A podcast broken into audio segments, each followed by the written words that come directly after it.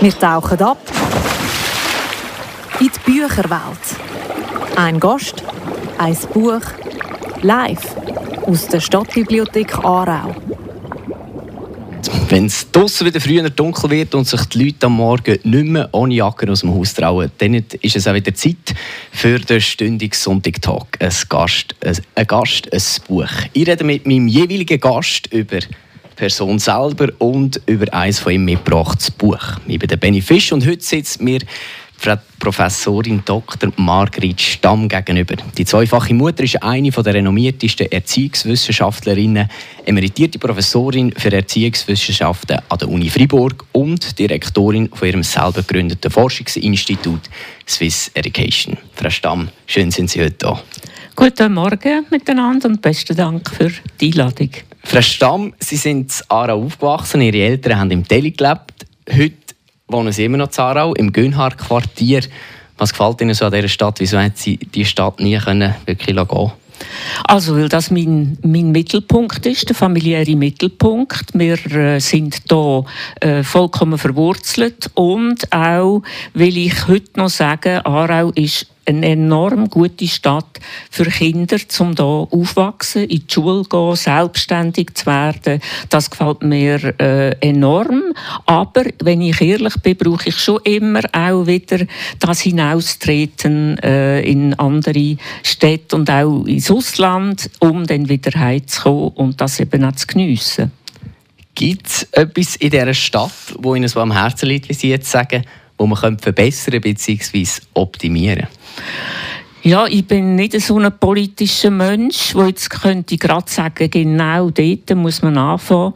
Ich bin jetzt einfach aus persönlichen Gründen, äh, weil ich mit meinem Institut im Frühling, im Sommer ins Eschbach-Quartier, ins neue Eschbach-Quartier gezogen bin, bin ich äh, würde ich nicht sagen, man muss dort etwas verbessern, aber ich bin extrem interessiert, wie sich das Quartier entwickelt. Ich bin ein grosser Fan von dem Quartier, weil man dort neue Wege geht und probiert Kultur, Kunst, äh, äh, Geschäfte, äh, die Lebendigkeit miteinander zu verbinden und weil es auch einen grossen Park hat, äh, also Grünflächen dort sind. Und das ist für mich auch ein bisschen, gehört auch eine Weiterentwicklung von Aarau, dass dort ein neues Quartier entsteht, wo ich hoffe, wo dann wirklich zu Aarau gehört und nicht das Quartier, wo dann einfach so, wo man schnell hergeht und nachher wieder auf Aarau zurückgeht.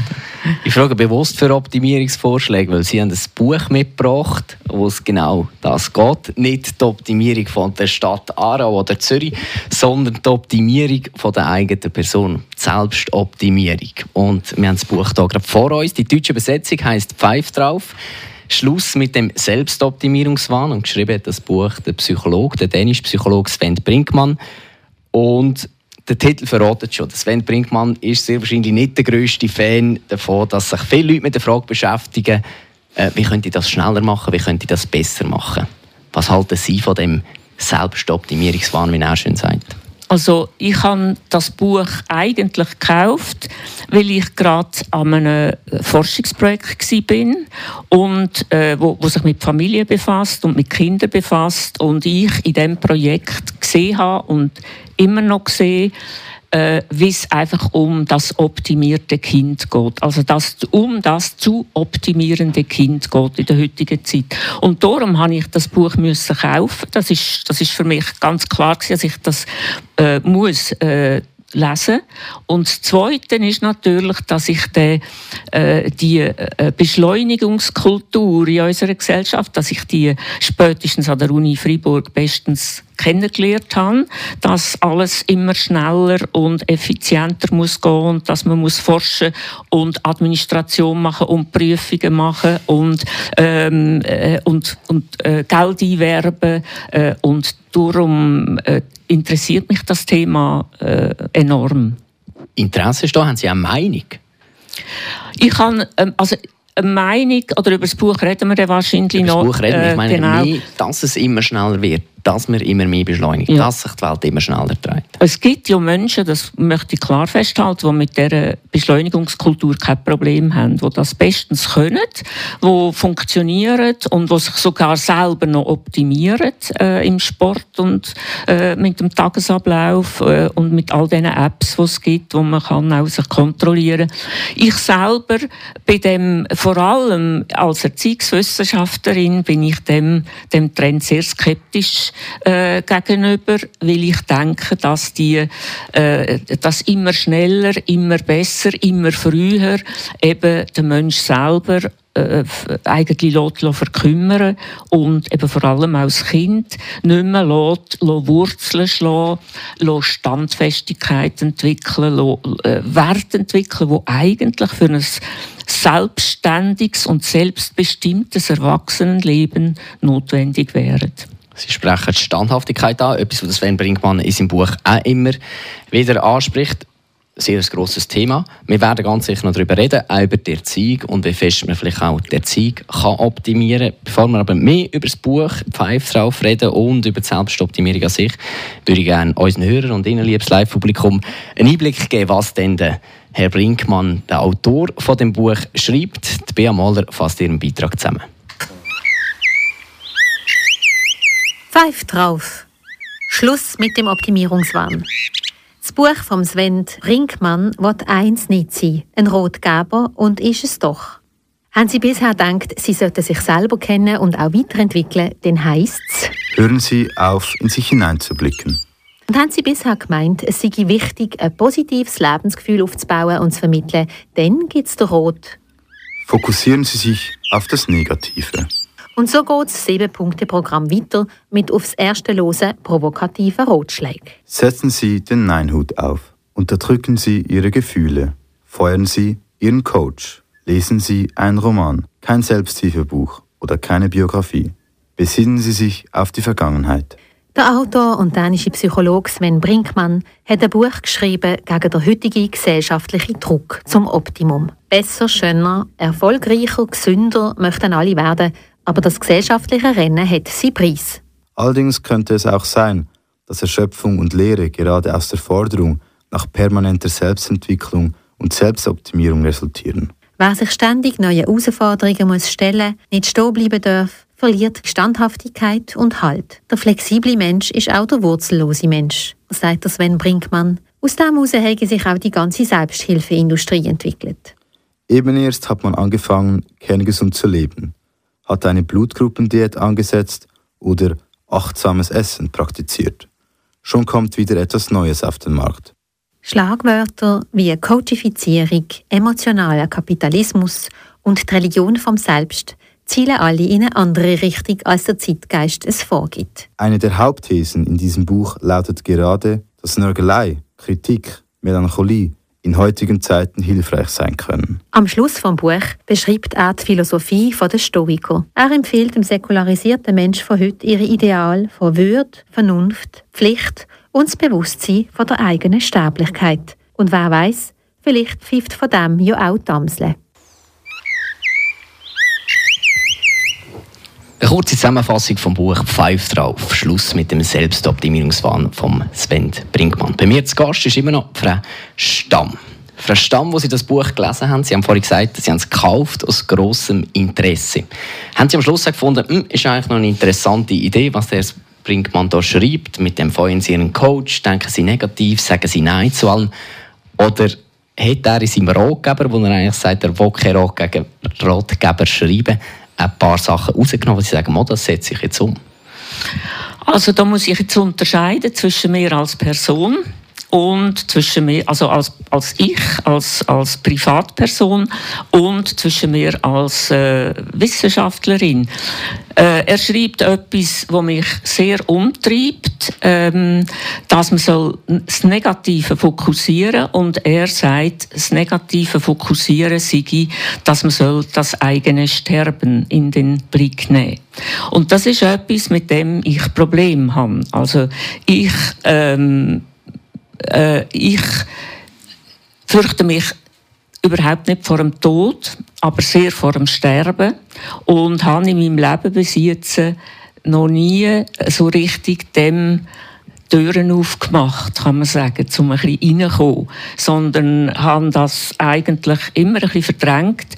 Und das ist einfach etwas, was mir jetzt in dem Buch gefallen hat, wie er das mit den Stoiker verbindet äh, und wie er das, äh, äh, wie er sagt, dass wir äh, immer nur Bücher haben, die sagen, denk positiv, leb positiv, zehn Dinge, um das Beste aus dir zu machen im Leben.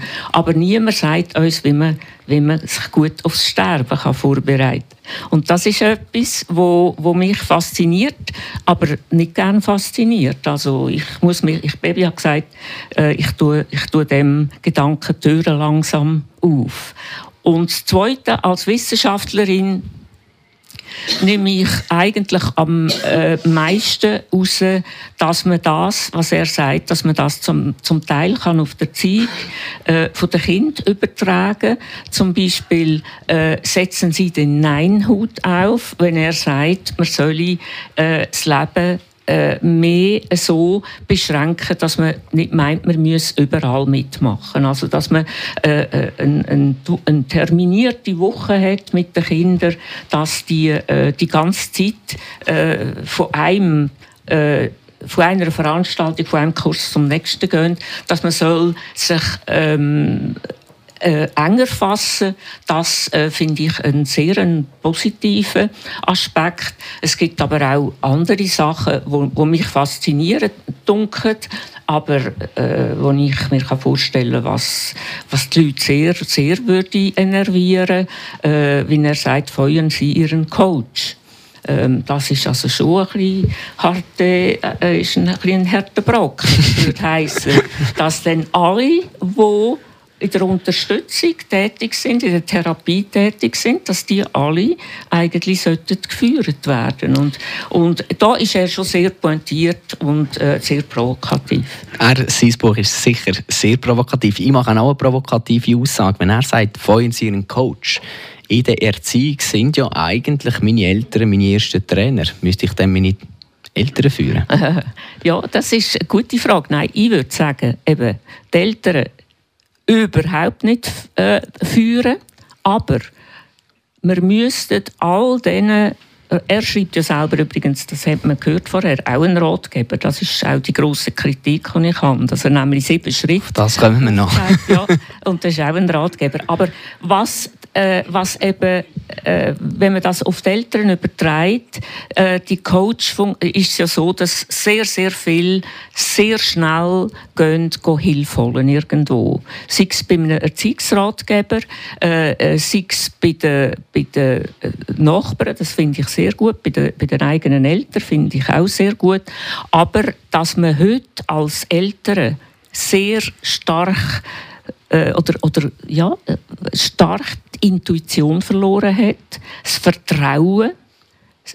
So viele junge Eltern haben kein Vertrauen mehr, dass sie es gut machen.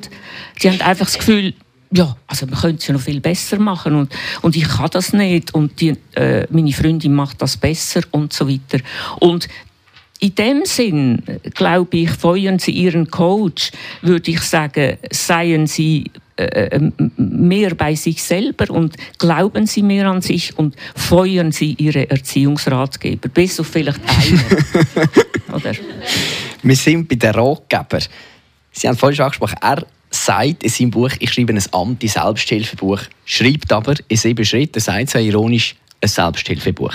Und Sie haben auch einmal gesagt, ähm, ich will eigentlich gar keine Erziehungsberaterin sein. Das habe ich im Artikel gelesen. Das Gleiche sagt er, ich will kein Berater sein. Trotzdem ist er ein Experte. Sie sind ein Experte. Kann man denn forschen, Studien herausgeben, Bücher herausgeben und gleichzeitig nicht beraten? Ah, das sprechen Sie etwas an, was mich sehr, sehr, sehr bewegt. Ich bin gerade vor einer Woche habe ich, äh, bin ich an einem Vortrag in Zug, also habe ich einen Vortrag in Zug und es sind etwa 150 Eltern in dem Saal gewesen, vor allem, glaube ich, Eltern, vielleicht noch Lehrkräfte, ein paar. Und ich habe äh, geredet über, äh, über frühkindliche Bildung, über das Spiel, über, äh, über, über das Aufwachsen der heutigen Kinder. Und am Schluss, äh, und das kommt immer, ich erzähle das Beispiel, weil das fast ein, ein stereotyper Ablauf ist. Dass dann am Schluss gibt es eine Fragerunde, da kommen äh, gute Fragen, manchmal zuerst noch zum Vortrag, ein, bisschen ein Verständnis, eine Verständnisfrage und so weiter. Und dann kommen immer praktische Fragen.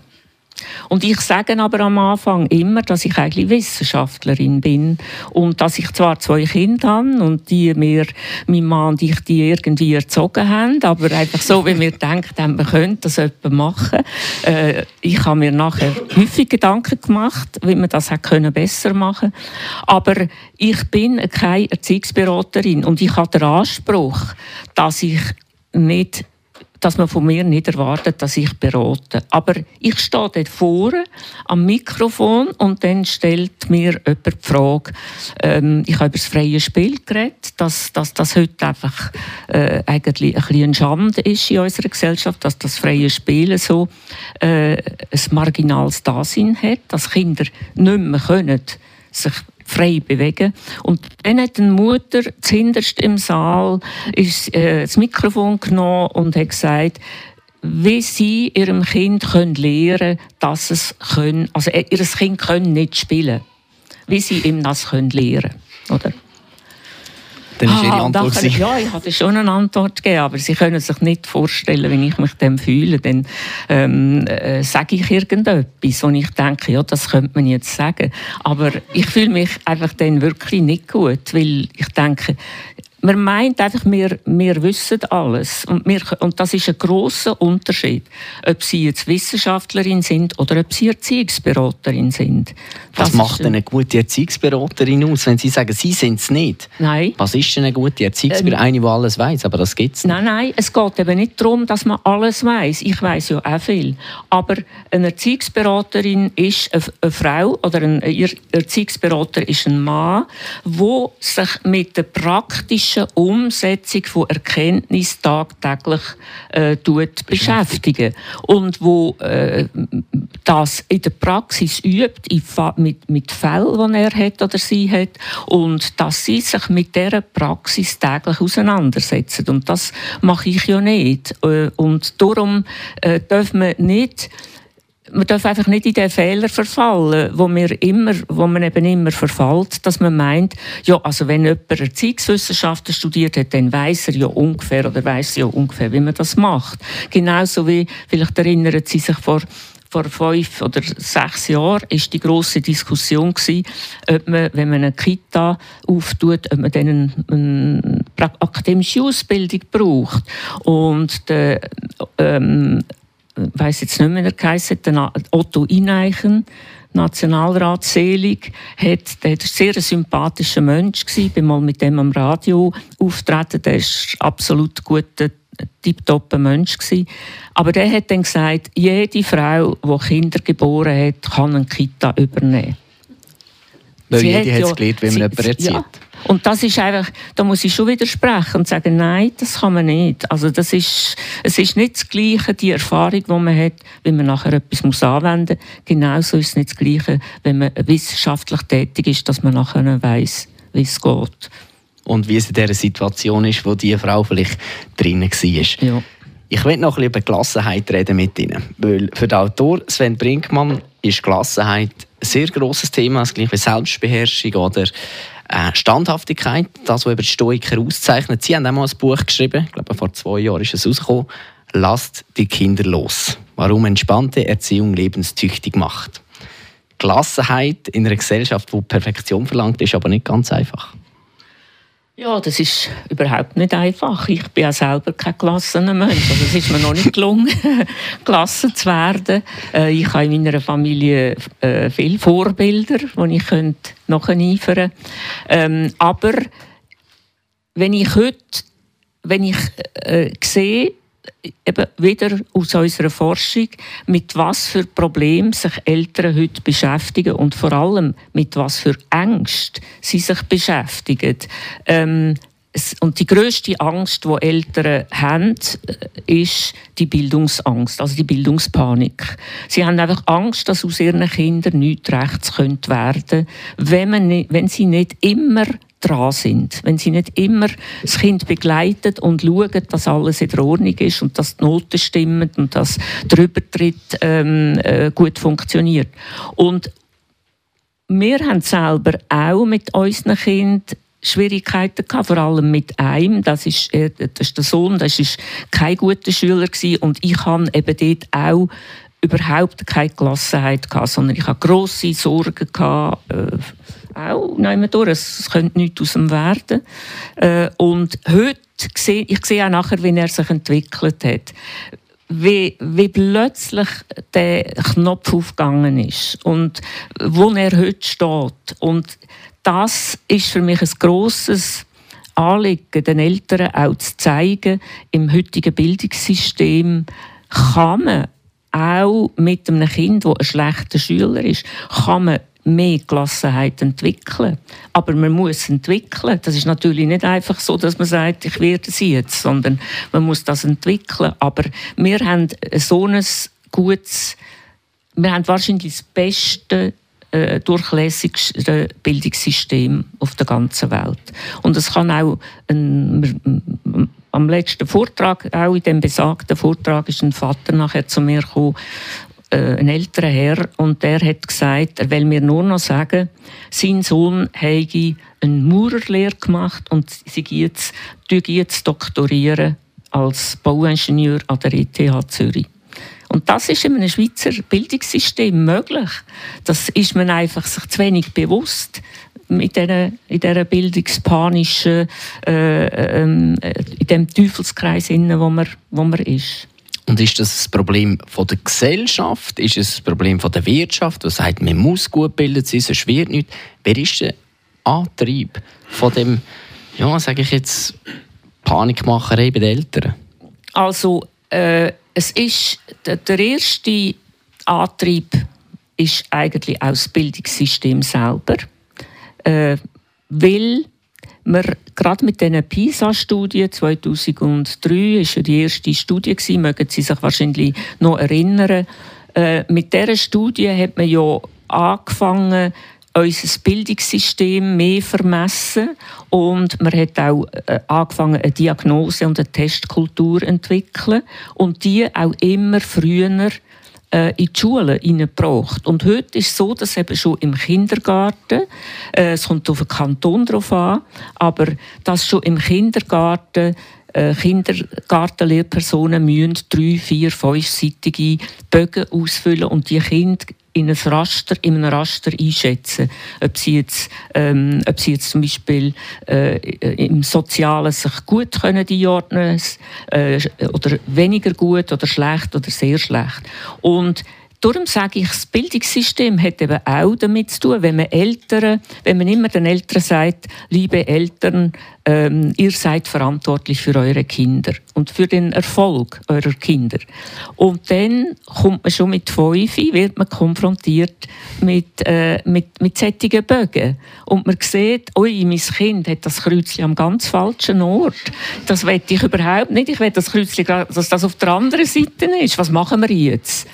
Also ich, ich habe das auch konkret jetzt von einer Mutter gehört, ähm, wo mir gesagt hat, sie hätte äh, sie sind am Stuhl fast, weil sie gesehen haben, wo ihre Tochter Schwächen haben. Oder? Es wird auch alles vergleichbar ja, auf einmal, genau. oder? Und das ist das Erste. Das Zweite ist natürlich unsere ganze Gesellschaft, ähm, die äh, äh, Globalisierung, ähm, äh, Mobilität, äh, das, dass wir immer eine internationalere Gesellschaft werden, dass andere Leute, äh, Expats zum Beispiel in die Schweiz kommen und halt ganz eine andere Beziehung zum Bildungssystem haben.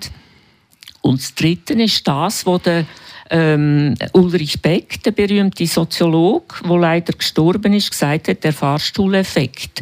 Dass der Fahrstuhleffekt nach oben, dass wir eine Gesellschaft sind, wo immer besser ausgebildet ist. Das heißt, wir fahren eigentlich alle, also fast alle, nicht ganz alle, aber alle nach oben. Das heißt, wir sind alle immer besser ausbildet. Und das heißt, dass eben, das ist wie auf dem Fußballplatz, wenn alle äh, sitzen, dann sehen sie gleich gut ab, wie wenn alle aufstehen, müssen sie auch aufstehen, äh, dass sie, dass sie sehen. Und ein, äh, äh, also der Fahrstuhleffekt zeigt eben, dass wenn alle nach oben fahren, dass dann Gefahr größer wird, dass sie eben mehr Konkurrenz haben und dass sie müssen schauen, dass sie noch ein besser sind. Und Eltern, das ist der, der dritte Punkt, die vergleichen es halt heute enorm. Sie haben selber sehr viele Erfahrungen im Job, wissen, wie man im Job kann oder den Job verlieren und Eltern vergleichen dann halt sich selber, ihre Kinder mit dem Nachbarskind, äh, mit, dem, mit, mit, de, mit den anderen Kindern in der Umgebung und das hat einfach all die Faktoren haben damit zu tun, dass, dass heute wir eine Gesellschaft geworden äh, sind, wo, wo, wo eine Angstgesellschaft äh, in Bezug auf, auf Bildung und Ausbildung. Bildung und Ausbildung sprichst du ja. Ich will, Gesundheit ist sicher auch ein Aspekt, wo viele äh, ein Problem haben, weil man kann viel mehr Daten sammeln, man kann auch selber Daten sammeln mit Smartwatches und, und, und. Und dem Thema haben wir uns auch noch ein bisschen angenommen, weil das Forschungsteam von der ZHW, der Zürcher Hochschule für angewandte Wissenschaft, hat das ein bisschen untersucht was denn Gesundheit und Selbstoptimierung und was kann man da machen. Und Bea Moller hat mit einer wissenschaftlichen Mitarbeiterin von der ZHW, der Mandy Schermesser, über diese Studie geredet und als allererstes von ihr wissen, ob sie denn auch ein Smartwatch hat. Ja, ich habe eine Smartwatch, hab ich, die verwende ich gerade zum Joggen. Das zeigt mir an meinen Puls, meine Herzfrequenz und die Strecke, die ich gerannt bin. Schaue ich mir schon an ab und zu, ob ich denn besser werde. Das interessiert mich schon, ja.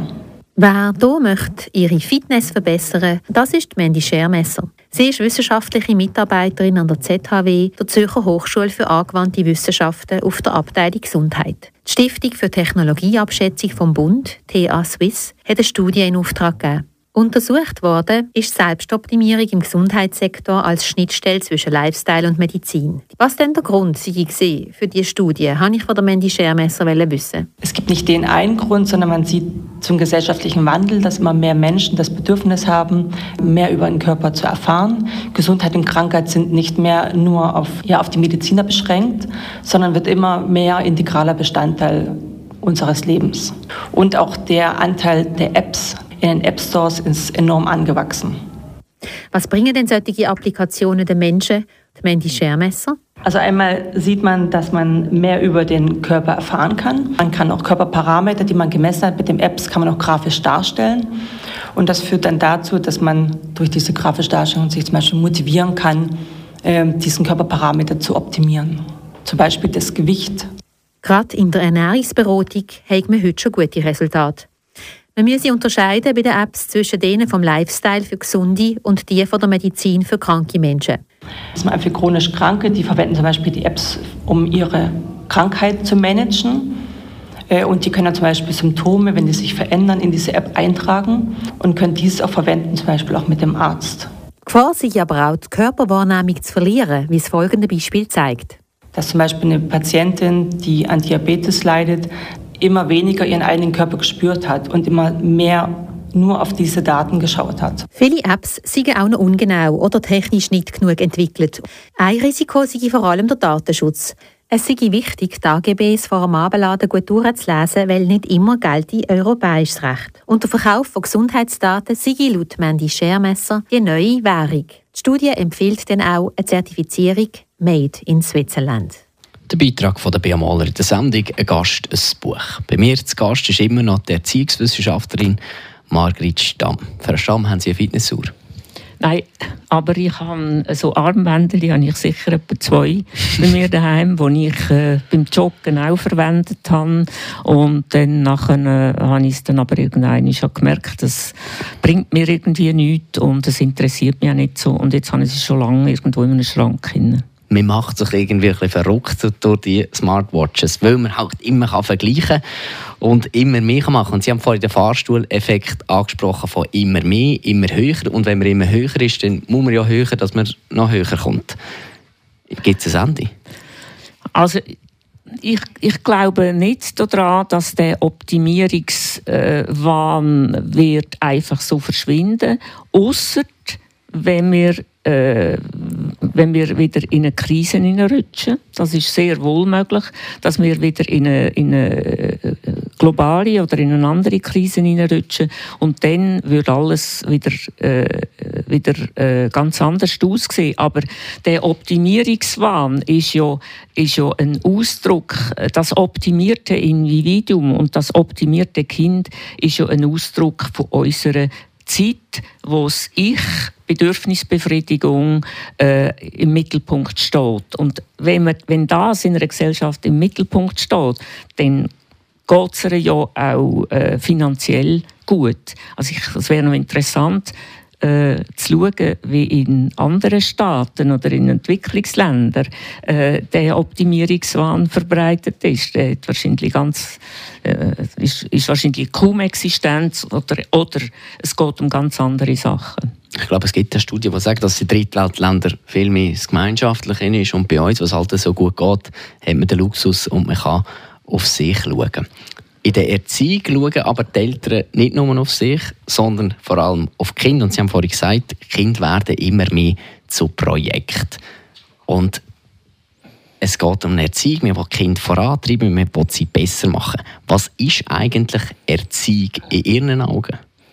Also Erziehung ist äh, nicht, nicht einfach nur die Entfaltung der Bedürfnisse des Kindes, wie es heute häufig heißt. Also heute heißt es häufig, man muss äh, im Kind seine Bedürfnisse befriedigen, damit das Potenzial äh, unterstützen, damit sich frei kann entfalten. Sondern Erziehung ist auch ein Führen äh, in, äh, oder ich würde sagen, die Erziehung ist ein Einführen in unsere Gesellschaft mit Normen, mit Werten, mit Autorität, mit positiver Autorität, mit Liebe und mit Zuneigung. Aber Erziehung ist für mich immer noch etwas, das zieht. Also Erziehung und nicht einfach nur äh, machen lassen oder entwickeln lassen. Und dort drin liegt eben auch eine, äh, glaube ich, von dem Problem, dass wir gerade äh, der Begriff Autorität, äh, der gilt heute als böses Wort. Autorität, das dürfen sie fast nicht mehr ins Maul nehmen. Äh, oder der Begriff Strafe ist heute eigentlich verdammt. Äh, man redet von der, vom Begriff Konsequenz.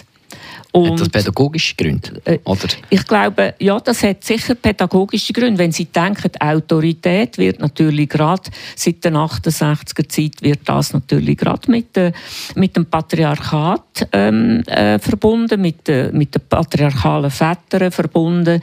Ähm, oder beispielsweise die Strafe natürlich mit der schwarzen Pädagogik, also mit der, mit der Zeit, wo man wirklich wahrscheinlich viele selber das nur erlebt haben, die Strafe, was das bedeutet und was das ne-, für negative Auswirkungen hat.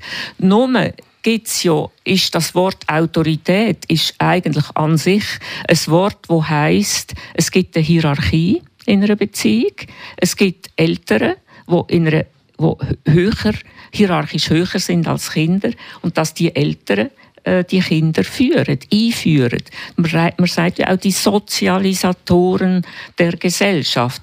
Und die Strafe, da finde ich eigentlich in Ordnung, wenn man jetzt nicht mehr Strafe sagt, sondern Konsequenz. Aber, aber in der Erziehung geht es natürlich darum, also konsequent zu sein. Also, oder man, man gibt Normen vor. Ich kenne das selber sehr gut. Jetzt rede ich ein bisschen praktisch. Also, jetzt kommen wir wieder ein bisschen ja. ins Beraten, wie man es ja, dann genau. machen soll.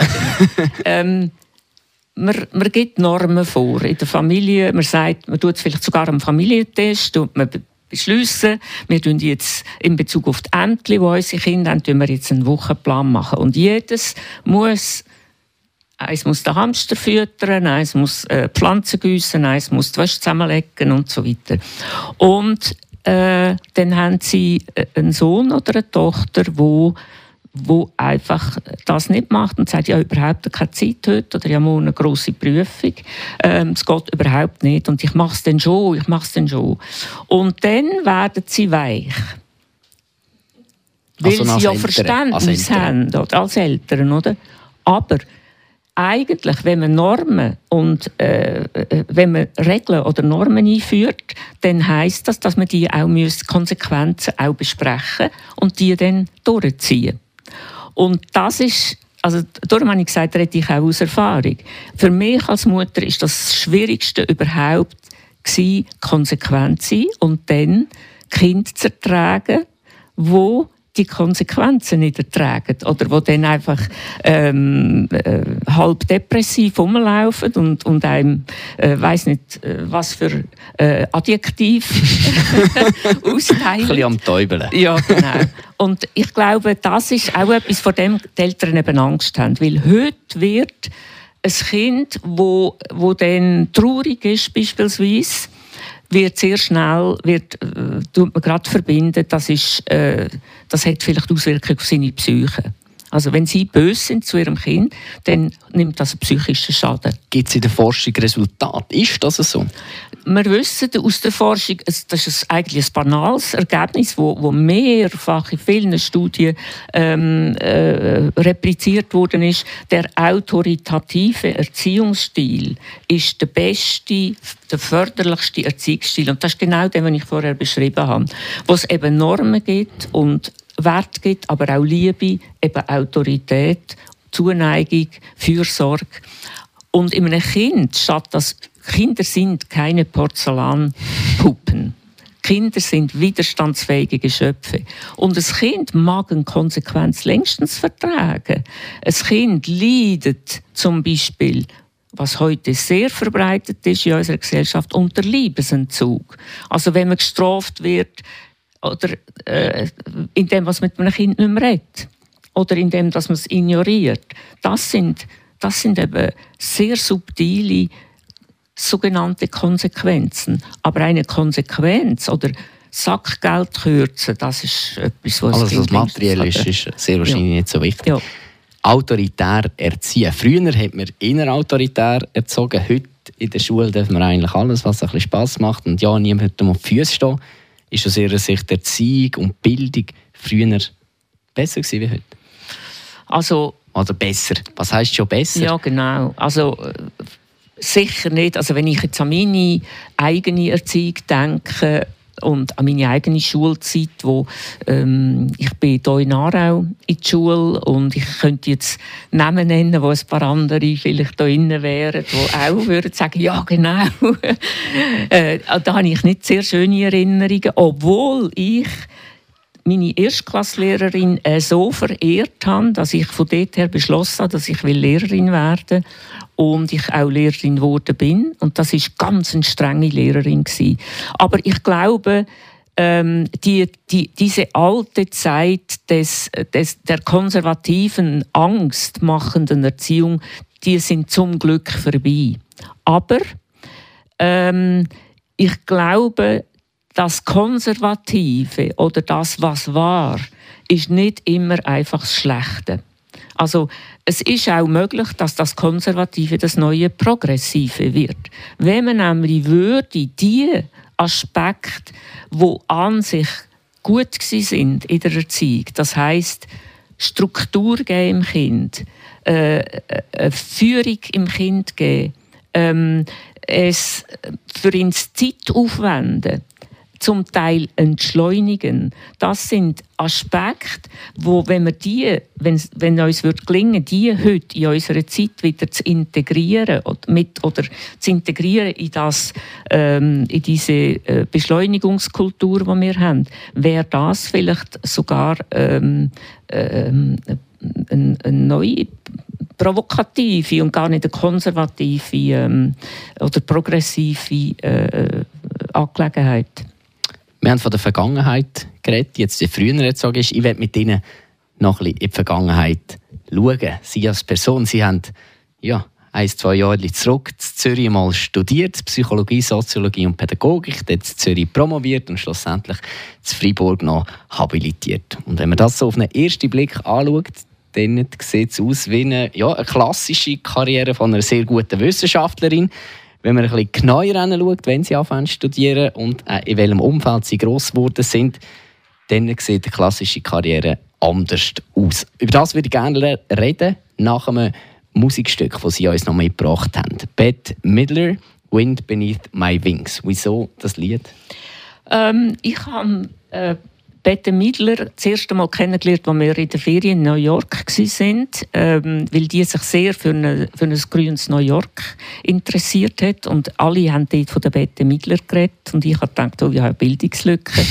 und dann äh, habe ich mal einfach äh, ihre Lieder ein bisschen angelassen. Und das, was wir jetzt hören, das Lied, das ist ein Lied, das ich jetzt, seit ich im Eschbach-Quartier ähm, meine neue Räumlichkeit an, ist das ein Lied, wo ich, wenn ich, wenn es bei mir stockt, wenn ich nicht mehr denken kann oder wenn ich nicht weiß, was ich jetzt weiter soll äh, gehen, wenn ich etwas schreibe, dann lehne ich mich zurück und höre das Lied und nachher meistens kommt wieder irgendein Gedanke. dann lehnen wir uns doch zurück und gehen schnell unsere Gedanken. Bad Midler, Wind Beneath My Wings.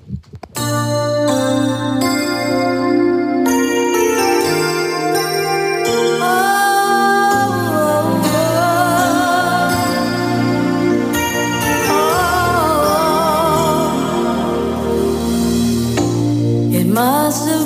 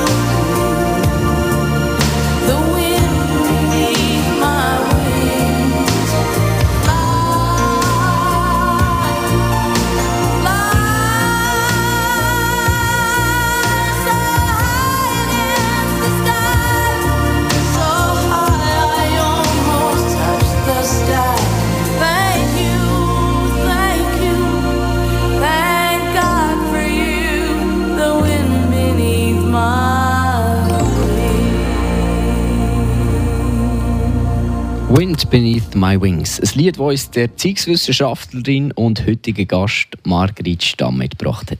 Frau Stamm, ich habe es vor dem Lied schon angesprochen. Also ich habe hier von einer klassischen Karriere von einer Wissenschaftlerin geredet. Sie haben aber erst, sage ich jetzt einmal, mit 35 Jahren studieren, sind schon zweifache Mutter gewesen und aufgewachsen sind in einem Arbeitermilieu. Damals hat also eigentlich vieles nicht dafür gesprochen, dass sie eines Tages ja, ihr eigenes Forschungsinstitut leiten? nein, nein, aber ich bin natürlich auch, äh, das ist ja auch nicht, nicht äh, Schlag auf Schlag gekommen, sondern das ist eine lange, lange Entwicklung gewesen. Aber äh, es ist so, dass ich ich glaube, das ist eine Begabung von mir, die ich kann, Neugier, neugierig zu sein. Und das hat mich begleitet durch, durch meine Jugend, äh, nachher auch, als ich äh, Vollzeitmutter war, die Neugier, äh, die, äh, das, ist, das ist etwas, was ich in mir innen habe. Und das ist ein, der rote Faden, der mich dann wahrscheinlich auch so weit gebracht hat. Bis dorthin, wo Sie jetzt sind, Professorin und Direktorin. Sie sind in einem Arbeitermilieu groß geworden. Und Sie haben mir in einem Vorgespräch, das wir vor etwa zwei Wochen mal gesagt, ja, einer von Ihren grössten Stolpersteinen sind Ihre Eltern gewesen. Dass Ihre Eltern, ja, das gar nicht wahrhaben, dass Sie eigentlich, ja, noch ein, ein recht schlaues Kind haben und eigentlich ein Kind haben, das will. Das Problem der Eltern heute ist vielleicht ein bisschen, sie wollen ein Kind, das will, aber es will vielleicht nicht. ja, das ist sehr gut gesagt. Ähm, also meine Eltern sind äh, die sind wirklich Büter, die haben das, äh, äh, eine Überzeugung vom, vom Bützer gehabt. Also, äh, äh, dass man als Arbeiterfamilie einfach ist und dass man nicht, nicht soll hochnäsig werden und nicht meinen, man könne mehr als andere. Und das ist einfach äh, ein kleines Credo in unserer Familie, dass man ähm, eben auch eigentlich schon hat wollen, dass Kinder gut sind in der Schule, aber noch mehr, dass sie keine Schwierigkeiten machen und dass sie das dürfen erreichen, wo sie wollen, aber eben ohne, dass man äh, dass man Hilfestellung gibt und ohne, dass das etwas kostet und äh, auch dass man immer sicher ist, dass man sich nicht, dass die Eltern sicher sind, dass sich das Kind nicht entfernt von ihnen selber. Also dass man eigentlich aus dem Milieu ausbricht. Dass die Familie bleibt, wie ja. es ist. Ist das heute immer noch so oder ist es anders? Ja, also mein Vater ist gestorben, Mutter äh, lebt jetzt in einem Heim. Es ist neu immer noch so, aber ich tue das gar nicht mehr ansprechen. Aber ich glaube schon, dass sie, dass meine Eltern, der Vater noch eher als die Mutter, die haben gar nicht verstanden, was ich genau mache. Also äh, die, die haben nicht gewusst, was eine Universität ist und wie, wie das in einer Universität aussieht. Und sie haben vor allem an meinem Mann sehr Freude gehabt. Also an mir schon auch. Ich glaube, sie sind stolz gewesen. Aber an meinem Mann, weil er ist Mediziner, ein Arzt im weißen Kittel.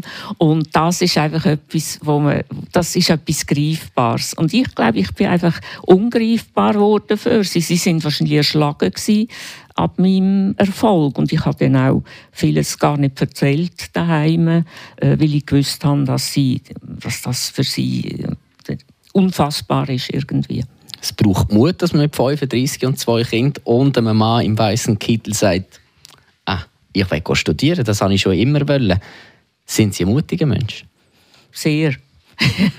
ja, also ja, ich bin mutig. Ähm, aber nicht in allem überhaupt nicht in allem, aber ich bin mutig dort, wo ich etwas im Kopf habe. Also wenn, ich es, wenn, ich, wenn mich etwas fasziniert oder begeistert, dann mache ich das und dann weiß ich auch, dass ich das durchziehe. Also ich habe ja auch, äh, auch viel ähm, also, dass ich jetzt nicht so überhöht werde da. Ähm, ich habe auch sehr viele Rückschläge gehabt. Zum Beispiel muss man als Professorin, wenn man forscht, muss man wahnsinnig viele Forschungsanträge schreiben. Das sind so wie, wie die Architekten, die, die Wettbewerb machen und dann landen sie auf dem zweiten Platz und dann muss man, oder auf dem ersten Platz und dann gibt es eine zweite Runde und dann tut man das verbessern und nachher landet man auf dem zweiten Platz und kommt gleich nicht über. Und ich habe x-mal ich habe sehr viel Glück gehabt mit der Forschung, habe sehr viel Forschungsgelder bekommen, aber ich habe mindestens zwei bis dreimal ein Forschungsprojekt nicht bekommen, also kein Geld bekommen, das ich wahnsinnig wollte. Also wo ich mein ganzes Herzblut reingelegt habe. Und das ist also unglaublich, wenn sie nachher einfach auf einer halben Seite äh, die Absage bekommen. Und das ist ein 20-seitiger Bericht, äh, wo sie geschrieben haben. Und meistens habe ich den am Morgen um 5 Uhr geschrieben, äh, weil ich sonst keine Zeit hatte.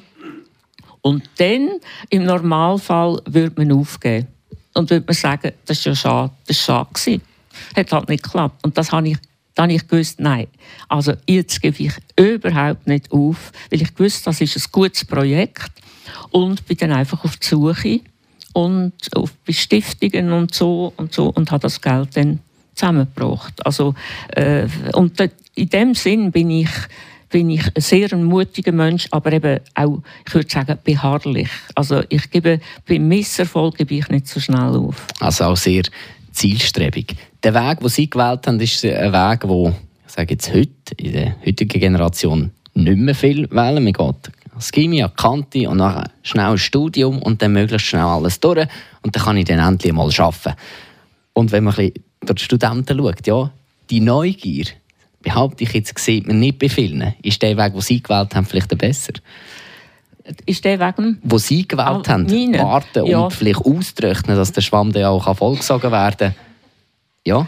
Also ich bin ja, gerade wegen meiner eigenen Laufbahn, bin ich eine grosse Vertreterin vom, äh, vom brochenen Bildungsweg. Also ich glaube, dass holprige Lebensbahnen einfach äh, sehr, sehr viele Chancen in sich bieten. Ich liebe zum Beispiel Studentinnen und Studenten, die wo älter sind und wieder einsteigen oder wo, wo äh, Lehrerinnen, Lehrer sind oder einen anderen Beruf haben und wo wieder einsteigen. Das sind, das sind immer solche, wo, wo äh, eine intrinsische Motivation haben, nochmal etwas zu lernen.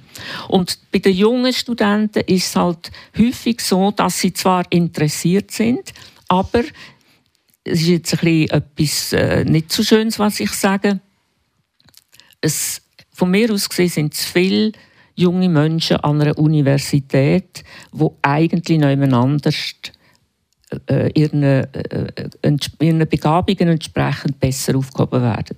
Also ich kann Ihnen ein Beispiel sagen, es hat mir eine junge Studentin gesagt, ähm, also sie war im dritten Semester, gewesen, ähm, äh, sie war sehr enttäuscht vom Studium, sie hat gar nicht gewusst, dass das so viel mit Wissenschaft zu tun hat. Also sie hat wahrscheinlich eben viel mehr Praxis wählen und wäre zum Beispiel an einer PH oder, äh, oder irgendeiner praktischen Ausbildungsstätte besser aufgehoben gewesen. Äh, und das ist äh, ein bisschen schade, denke ich, dass mit dem, Sie haben vorhin gesagt, man geht ins Gimmi, äh, man geht dann geht studieren, aber die Neigungen der jungen Menschen, die werden zum Teil zu wenig berücksichtigt, sondern es ist einfach, das Gimmi, die Matur ist heute gehört wie zum guten Ton, aber nicht nicht für die Arbeiterschicht, überhaupt nicht. Das ist etwas, was ich sehr betone immer, dass der Prozentsatz von jungen Menschen, die, die Matur machen, die aus dem Arbeitermilieu kommen oder mit Migrations, mit bescheidenem Migrationshintergrund, der hat sich in den letzten 40 Jahren fast nicht gesteigert. Aber bei jungen Menschen aus gut situierten Familien ist er jetzt über 90 Prozent. Also dort, dort, studieren eigentlich fast alle, oder also macht fast alle eine Matur.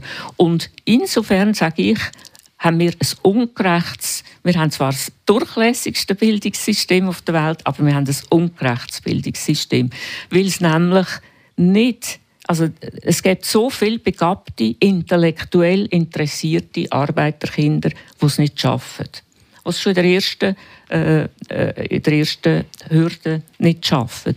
Und das finde ich enorm schade, weil wir hier grosses Potenzial vergeuden. Das heisst so, wie Sie eigentlich aufgewachsen sind, dass man eben die Chance nicht bekommt, das ist immer auch noch ein Problem heute?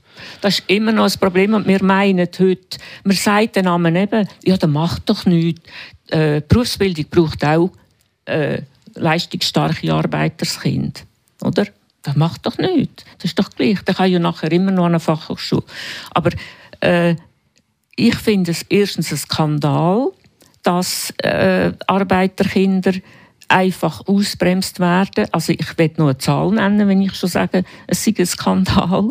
Ähm, ein Kind, das aus einem Akademiker oder einem gut situierten Milieu kommt, hat bei gleicher kognitiver Begabung, also die gleiche äh, Intelligenz, eine 3,8 mal größere Chance aufs Gymnasium zu kommen als ein Kind, ein gleichbegabtes Kind aus einem einfachen Milieu.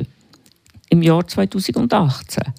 Und das ist ja eigentlich äh, etwas, was uns viel, viel mehr müsste beschäftigen Weil es geht ja nicht darum, äh, dass jetzt selbstverständlich braucht, äh, Beruf, äh, braucht Berufsbildung leistungsstarke Jugendliche. Das ist ganz klar.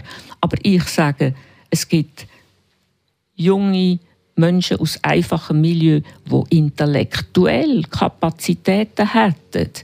Und die brauchten mehr und eher ein bisschen weniger von den anderen, die eher äh, weniger intellektuelle Kapazitäten hätten, dafür vielleicht handwerkliche. Ein sehr spannender Punkt, wo wir sehr wahrscheinlich in der nächsten Stunde noch vertiefen könnten. Leider drückt die Zeit ein bisschen und wir sind schon fast am Ende. Zum Schluss nimmt mich von Ihnen noch Wunder, optimieren, immer mehr wollen. Sie haben eine Karriere angelegt, sind heute, da kann ich glaube sagen, könnten sie passioniert sein, trotzdem machen sie immer weiter, schreiben, haben Kolumnen, machen Sendungen, forschen. Sind sie rastlos oder sind sie einfach auf dem Höhepunkt? Also, jetzt muss ich Ihnen sehr widersprechen. Also, beim ersten muss ich Ihnen widersprechen. Ich bin sehr, sehr stolz auf meine Work-Life-Balance, die ich heute habe. Das ist einer der Gründe, warum ich, als ich von der Uni weg bin, Uni Freiburg weg bin, weil ich die, weil ich die Optimierungsbeschleunigungskultur nicht mehr vertreibt habe. Und heute habe ich ein Leben, wo, ähm, äh, wo, wo, wo ich wirklich kann sagen, ich führe ein ausgewogenes Leben, wenn ich Freizeit, Sport äh, in, äh, und meinen Beruf äh, tue, äh, unter einen Hut bringen und wie das ausgewogen ist. Ähm, ich bin, de, äh, ich bin in dem Sinne überhaupt kein rastloser Mensch. Aber was ich kann, ist, äh, ich bin sehr privilegiert, dass ich kann etwas machen äh, in meinem Alter, wo, wo mich absolut fasziniert. Also das, das, was ich mache, was ich schaffe, das ist für mich eigentlich das Größte. Es gibt mir Glücksgefühl, äh, wenn ich wenn ich an etwas kann studieren und ähm, ich habe das Gefühl, es bringe mich auch als Mensch äh, äh, weiter, weil ich mich ja gerade jetzt auch, wie jetzt das Buch zeigt, weil ich mich ja dann selber auch immer wieder, gerade in einem, Beruf, in einem Buch, das ich eigentlich beruflich gekauft habe, wo ich nachher mich auch selber erkenne dort drinnen. Ich glaube, das lassen wir als Schlusspunkt. Das war Margit Stamm in der Sendung «Ein Gast des Buch». Frau Stamm, danke vielmals für das interessante Gespräch. Merci auch, danke.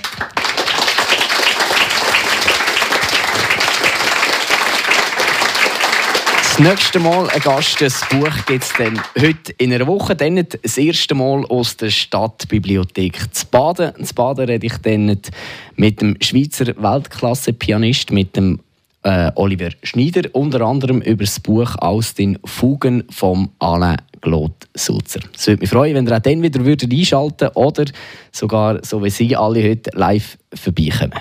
Frau Stamm aufhören möchte ich mit ihrem zweiten Musikstück, das sie mitgebracht haben, «Der Gefangenenchor» von Giuseppe Verdi. Da geht das Raunen durch.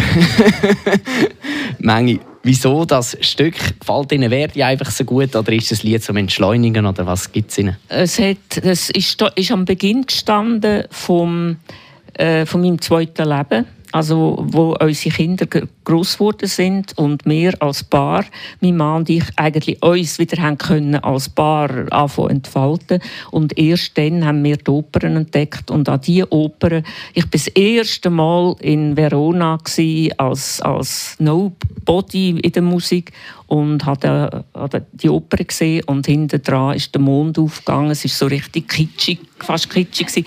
und ich bin völlig zerflossen. Und das ist einfach für mich gibt das wahnsinnig schöne Erinnerungen, wenn ich, die, wenn ich die Musik höre. Wunderbar. Wir wünschen Ihnen einen ganz schönen Sonntag, einen entschleunigten Sonntag und eine gute Zeit.